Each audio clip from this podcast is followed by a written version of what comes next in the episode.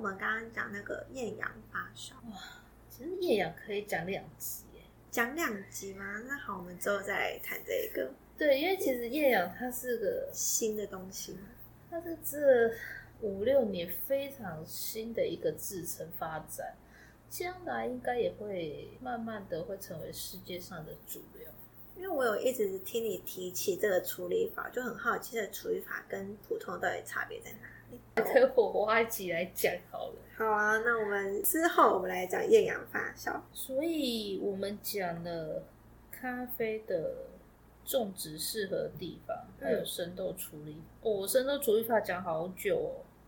这样听众才可以更深入了解自己想要选择哪一种处理法的豆子啊。好，希望我的解释大家有听懂。听不懂的话，可以到留言处留言，哦，好。我们的炫大师会好好帮你们讲解一下。所以关于阿拉比卡部分，好像差不多嘞。嗯，我刚刚有讲到它种在海拔够高的地方，有有那我有说其实它很娇弱这件事吗？没有哎、它其实跟台湾那种茶叶一样，其实它不好顾。嗯，它又不能都只晒太阳，它会死掉。它也不可以给它太多水，它又会渴，它会淹死。就是我比较喜欢用白话文讲，就是给它太多太阳，它会渴死；嗯给它太多水，它会淹死。对，那一直照着太阳，它又会很不利于它开花结果，所以它又需要只能有一半的日照，一半天的日照，那半天不要日照。半天半天，对，那这样很难种植吧？对，可是就是因为它这些特性，所以它会因为不同的土壤、不同的海拔、不同的降雨量，包含它旁边有没有所谓的防风林等等，嗯，就会去影响到它的咖啡风味哇的长成。难怪世界上这么多不同风味的阿拉比卡豆。对，这我们可以讲一个 gay shop 的故事，听说，就是 gay shop 其实是现在大家都很常听到的一个品种名称，嗯就是台湾的就叫艺妓嘛，嗯那在国外它就叫 gay shop。嗯，那 geisha 这个品种名称，它的英文拼法是 G E I S H A， G E I S H A，对，它就叫 geisha。那这个品种它的发源也是，它是从伊索比亚的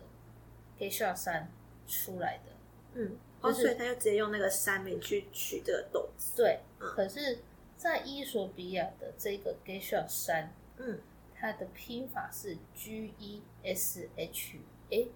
，G E S H A，，对，就是很像的知识啊，大家有概念嗯之好，就是大家很喜欢去寻找品尝的 geisha，其实是从伊索比亚的 geisha 山出来的。嗯，可是 geisha 山当初在于伊索比亚并不并不是那么讨喜，并不讨喜，它不好喝，不好喝。对，嗯所以其实这品种当初是被巴拿马的咖啡农嗯给买走，嗯他呢拿去种成防风林用的。那种在防种成防风林的时候呢，种着种着，他就发现，诶，他的咖啡园旁边为什么有些香气，有些味道，嗯好像很特别。嗯，他的发现是，他就是从，Geisha 山，对，他就从伊索比亚给炫山那里买回来的没有，长大之后，诶，风味长得不太一样，然后所以这是一个意外嘛。是嗯很美丽的错误的意外。嗯然后喝了就发现，哎、它怎么特别？嗯然后就开始送比赛啦，嗯就连续送，就是因为他住在巴，他是从巴拿马发机的嘛，嗯那他们就每年都送，嗯送西欧一，送各种中美洲、南美洲各种生动品鉴大比赛，嗯，然后就连续得奖，得奖到后来。中南美洲这些国家的人就说：“你不要再比了，因为第一名都给你拿就好。”所以他们只好自己再成立一个比赛。就是有些如果比较有在了解这一块的民众，如果可能会有听过叫做 Best Banana 的一个生豆品鉴的一个竞标拍卖会场。 ，Best Banana，对，好，我是我就是把英文跟中文讲在一起讲，对因为巴拿马英文我觉得念起来跟中文很像，就是直翻音嘛。对，嗯所以他们才会自己现在有一个慢慢独立出来的一些竞标的比赛，嗯还有竞标的拍卖场次，嗯，对，这也是为什么艺伎的价格这么高的原因吗？是啊，嗯一年会比一年高，就台湾茶一样啊。嗯，从小时候听到一公斤十万，我就觉得哇塞，冠军茶一斤十万是天价。嗯，现在听到一斤四十万，好像就是差不多的价格，是、是一样的概念啊。嗯，对。那会不会有些人会喝了一季之后觉得说好像也蛮普通的？会吗？嗯，这个如果要我来解释的话，我会说，艺妓它其实就是个品种，嗯呃，因为它是无心插柳去种在巴拿马的这个庄园的当下，它被发迹了。嗯，可是它也许适合种在这个庄园，但也并不许适它合其他的地方，是这样意思吗或者是说，它当然也许适合种在全世界各个地方，嗯而是其他地方给的给予它的生长环境，是不是对它是最好的？哦，对啊，它嗯当然可以好好的活在哥伦比亚，它当然可以好好的活在瓜地马拉，嗯，对，或者是台湾现在也有台湾的艺伎种，哦，台湾也有一些农民在培育台湾艺伎种嗯艺伎苗。嗯那当然就是它当然它一定可以存活在很很多地方，嗯，可是就像大家可以把这个概念想成它是个农作物，我去到不同地方之后，我可能为了要好好存活，嗯，我可能必须要适应这里的环境，嗯，而我我我最后我长出来的果实，或是我开出来的花的香气，可能就不会那么的雷同。哦，对，所以其实嗯，可能不是好不好的问题，是生长环境给予你的风味的，对，嗯就是适不适合是最适它最好风味的发展的，关键点，对，可以这么说。了解，所以当然，但还是会有一些商业考量存 在啦。嗯，对，其实里面还是有很多一些我们所谓的商业模式啦，嗯或者是商业考量，但只是就先跟大家单纯分享说，诶，为什么我们会很多人都在封艺妓这个品种嗯，的原因？了解，那我可那我要讲我自己的个人观感嘛，好啊，分享一下，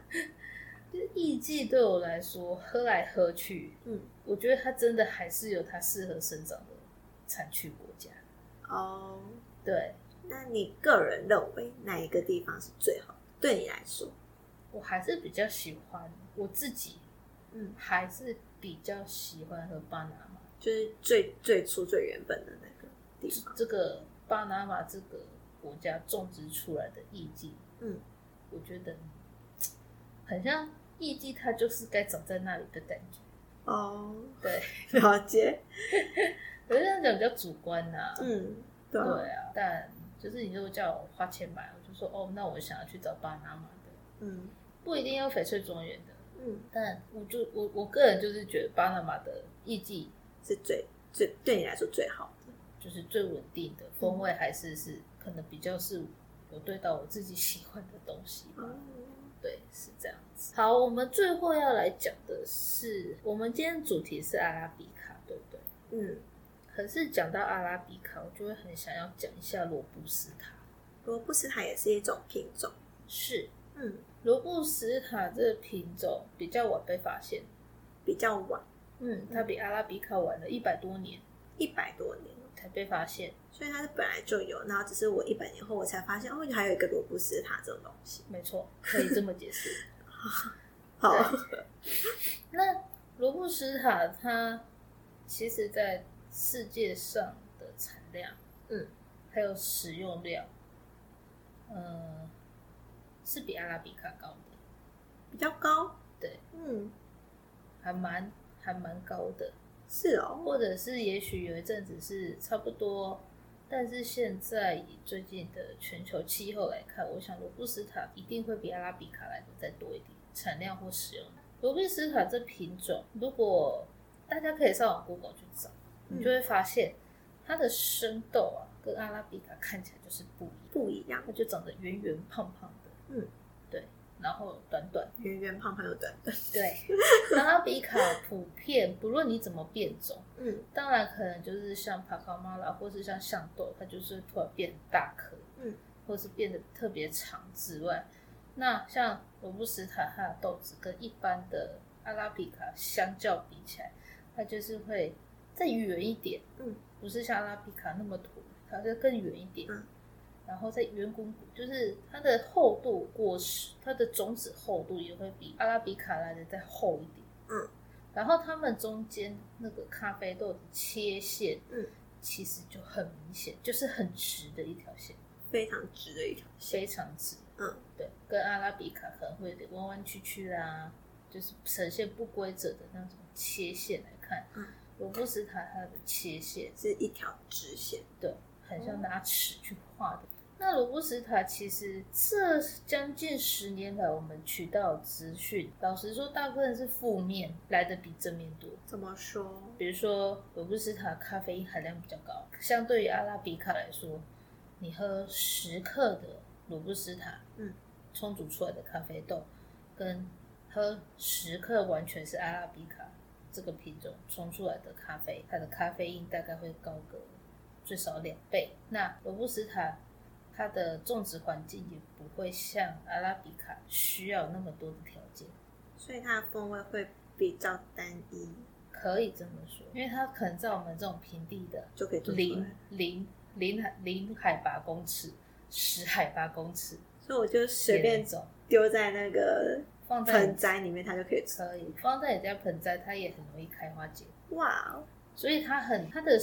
体质是强壮的，它嗯不容易生病，它也不用像阿拉比卡就是这我又不么娇能弱，对，又不能什么水太多，又不能太阳太多，或者是因为它太娇弱，阿拉比卡又很容易有病虫害，嗯，所以罗布斯塔都没有这些问题，就是有平生地也能种，平原也能种，你家旁边的田其实也可以种。嗯，它比较不会去挑地理气候跟位置环境，嗯，就是你记得给它水，它给它该有的光合作用，就够。它就哇哦，然后它又不容易生病，可是它喝起来真的比较单一，嗯，无聊，甚至是有些时候在后置处理上没有处理好，或是田间管理没有做很好，它的味道喝起来瑕疵风味还偏多，所以其实它会很难被一般业者拿来当做单一的庄园单一咖啡豆来卖，所以大部分做成浓缩，呃，不一定、欸嗯，可是你就会发现它会被运用在很多其他的咖啡饮品的调制上。调制。嗯，那你刚刚说到罗布斯塔的咖啡因含量比较高，那也对是为什么我们可能到外面买那种罐装的咖啡，可能喝起来偶尔会有心悸，是这个原因吗？其实心悸不一定是你喝到的咖啡豆问题，哦，有些时候也许是自己体质的问题。嗯，对。像我妈妈就是喝到有含有咖啡因的东西，她就很容易心悸，所以是她自己本身的问题。 呃，其实如果我们要探讨咖啡因这件事情的话，就是我们会去讲到每个人的体质啊，嗯有些人的体质，比如说我好了，我从小喝到大，嗯，我没有因为咖啡失眠过。哦，即使我在喝最大量的时候，一天可能喝七个小时、八个小时，不间断的状况下，我也没有失眠过。就是你就好好睡，就睡得超好的。呃，对，就是我不会因为喝过量的咖啡而失眠。嗯但是当然也有一些客人或者是身边的亲朋好友，会像你妈妈一样，嗯我可能喝一口咖啡而已，而且可能还是什么肯雅浅烘焙，嗯或是野加水洗，很清爽的浅烘焙，嗯，那他喝了他还是会心悸。其实那就是看个人体质，而哦嗯而不是，呃，我不能完全去把原因怪罪到咖啡因是咖啡豆身上。哦，对，当然，我我刚刚会提到说，哎，罗布斯塔的咖啡因会是阿拉比卡两倍，嗯那只是提，比较想要提醒大家说，如果本身体质对于咖啡因的耐受度不是，比如说像我这么高，嗯或者说一般的你咖啡因耐受度，可能在喝的量上当然就要斟酌啊。嗯如果说，哎，你你今天知道你不你喝到的是罗布斯塔，嗯那你的咖啡因耐受度，平常可能是，哎、我阿拉比卡的豆子我可以喝三杯，那可能罗布斯塔要稍微减量，嗯，不然因为它的咖啡豆的含量天生就比阿拉比卡多两倍，你可能一样还是喝三杯，你就会过量而失眠。嗯那可能就会变成喝咖啡明明是一件很放松享受的事情，嗯，结果喝完了反而会失眠，我觉得就不是，就会觉得很可惜啊。那有些人就是喜欢拿咖啡来来提神啊，是，嗯咖啡提神其实它是有喝对时间的，喝对时间，对，嗯我在以前自己办的讲座上，在很多大大小小的讲座，我都会分享给大家的是，你要喝对时间。那哪一个时间是最对的？哪一个时间最对啊？对啊，喝对时间。对，那我们要怎么挑选那一段那一段时间？就我一开始一一早醒来喝一杯，嗯，就就这个时候。是啊，哦， 我就随便挑一个时段啊。不是啊，嗯呃，如果今天你是真的想要拿咖啡来提升，嗯，不论你拿罗布斯塔豆或者是阿拉比卡豆，嗯，你要拿咖啡来当做你的提神工饮料工具，嗯我们会比较建议的时间就是在早起，嗯，吃饱饭后，饭后，对，嗯因为确保你不会胃胃太刺激，嗯，对，了解。那就是看个人体质啦，这这是很看个人。像我空腹喝咖啡我也没事，嗯可是有些人空腹喝咖啡可能就会会抽筋、会痉挛、嗯，或我想你留着。等等之类的。嗯那所以还是建议大家吃完早餐嗯就喝咖啡，嗯，然后中午午休前也可以再喝一下。嗯对，如果是大家是一般上班族，我觉得中午午休前吃饱饭，吃完你的午餐，嗯你要去休息，午休前再喝，嗯然后喝完大概应该都可以让你到下午三四点，你都会是还蛮有精神状态。哦嗯，了解。咖啡因很有趣诶、这哦，这个我们应该也可以再讲一集。好啊，我们再来一集。我们今天总共有两个东西要讲，一个叫 叫咖啡因的故事，就是讲解咖啡因，然后另外一个是那个处理法，大家那个啊叶阳，对厌氧处理法，这两集把它记下来。你要提醒我。好的，嗯对，所以怎么喝咖啡，其实这也蛮有趣的啦。嗯，喝对时间咖啡，或者是跳到自己喜欢的咖啡，喜欢的咖啡，我觉得这都是，嗯，我很想要分享给大家的，就嗯是我们在食物上到底可以怎么做会更好。那今天讲完，会不会有些客人就会觉得说，那罗布斯塔是一个不好的豆子？一进店门就说，老板，我不要罗布斯塔豆子哦，你是阿拉比卡的吗？我会回答，我吧台上那一排都是阿拉比卡，嗯对，可是好吧，我们节目最后我们来讲一下，其实我很想要帮罗布斯塔稍微证明一下，嗯就是帮他平反。嗯因为这几年有在推精品的罗布斯塔豆，嗯然后它的风味也不会像早期大家认知的，就是就是什么土味、花生味、麦味很重，然后喝到尾端很很单一、很无聊。其实他们现在在罗布斯塔的一些主要产区，他们也很努力的在制成上去改良，让罗布斯塔喝起来有阿拉比卡一样的感觉，就是嗯诶有不同的香气，然后咖啡液体会随着不同的温度下降，呃，我也可以感受到不同的层次风味。嗯，对，就是所谓的精品罗布斯塔这一块。哦，那当然它，大家都还在努力发展中。嗯可是，其实，在台湾，偶尔是有机会，也许你可以喝到，嗯或是买到很棒的罗布斯塔。嗯，对。那它的售价当然也会慢慢的跟阿拉比卡差不多了。哦，对，了解，所以呃，我觉得，我觉得这不是很绝对的事情啊。嗯， 对，并不是说看到萝卜死逃就是我就先 跑，我了解，嗯，对，就是也不用那么的担心害怕，说完了、这嗯家店有喝有萝卜死塔豆嗯怎么办？嗯我喝了会不会失眠？那其实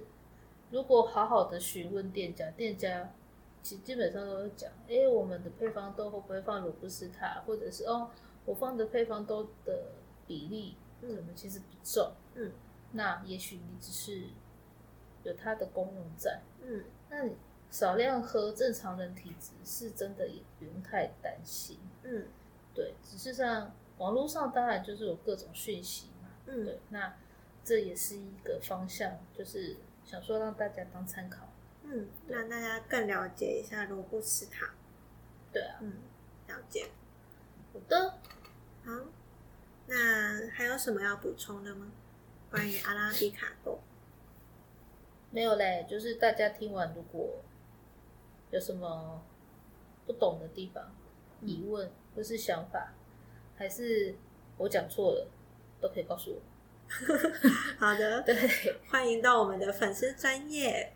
留言告诉我们。对啊，或是去 IG 也可以啦。嗯，对啊，我们的官方 IG 就是九已经豆把 Studio，对啊，已经把它弄好了。嗯，对，欢迎大家来留言。对啊，或是追踪一下。嗯，应该是我要反问泽琳达，你听完你还有没有什么不懂的地方？嗯，我觉得你讲的蛮清楚的欸，不会听得很模糊。不会，啊我我是可以理解的，好，嗯，好因为的，我这么笨，应该大家可以。 只有你自己背，我就不好再往下接。好，那我们今天就到这里吧，好的，嗯，拜拜，再见。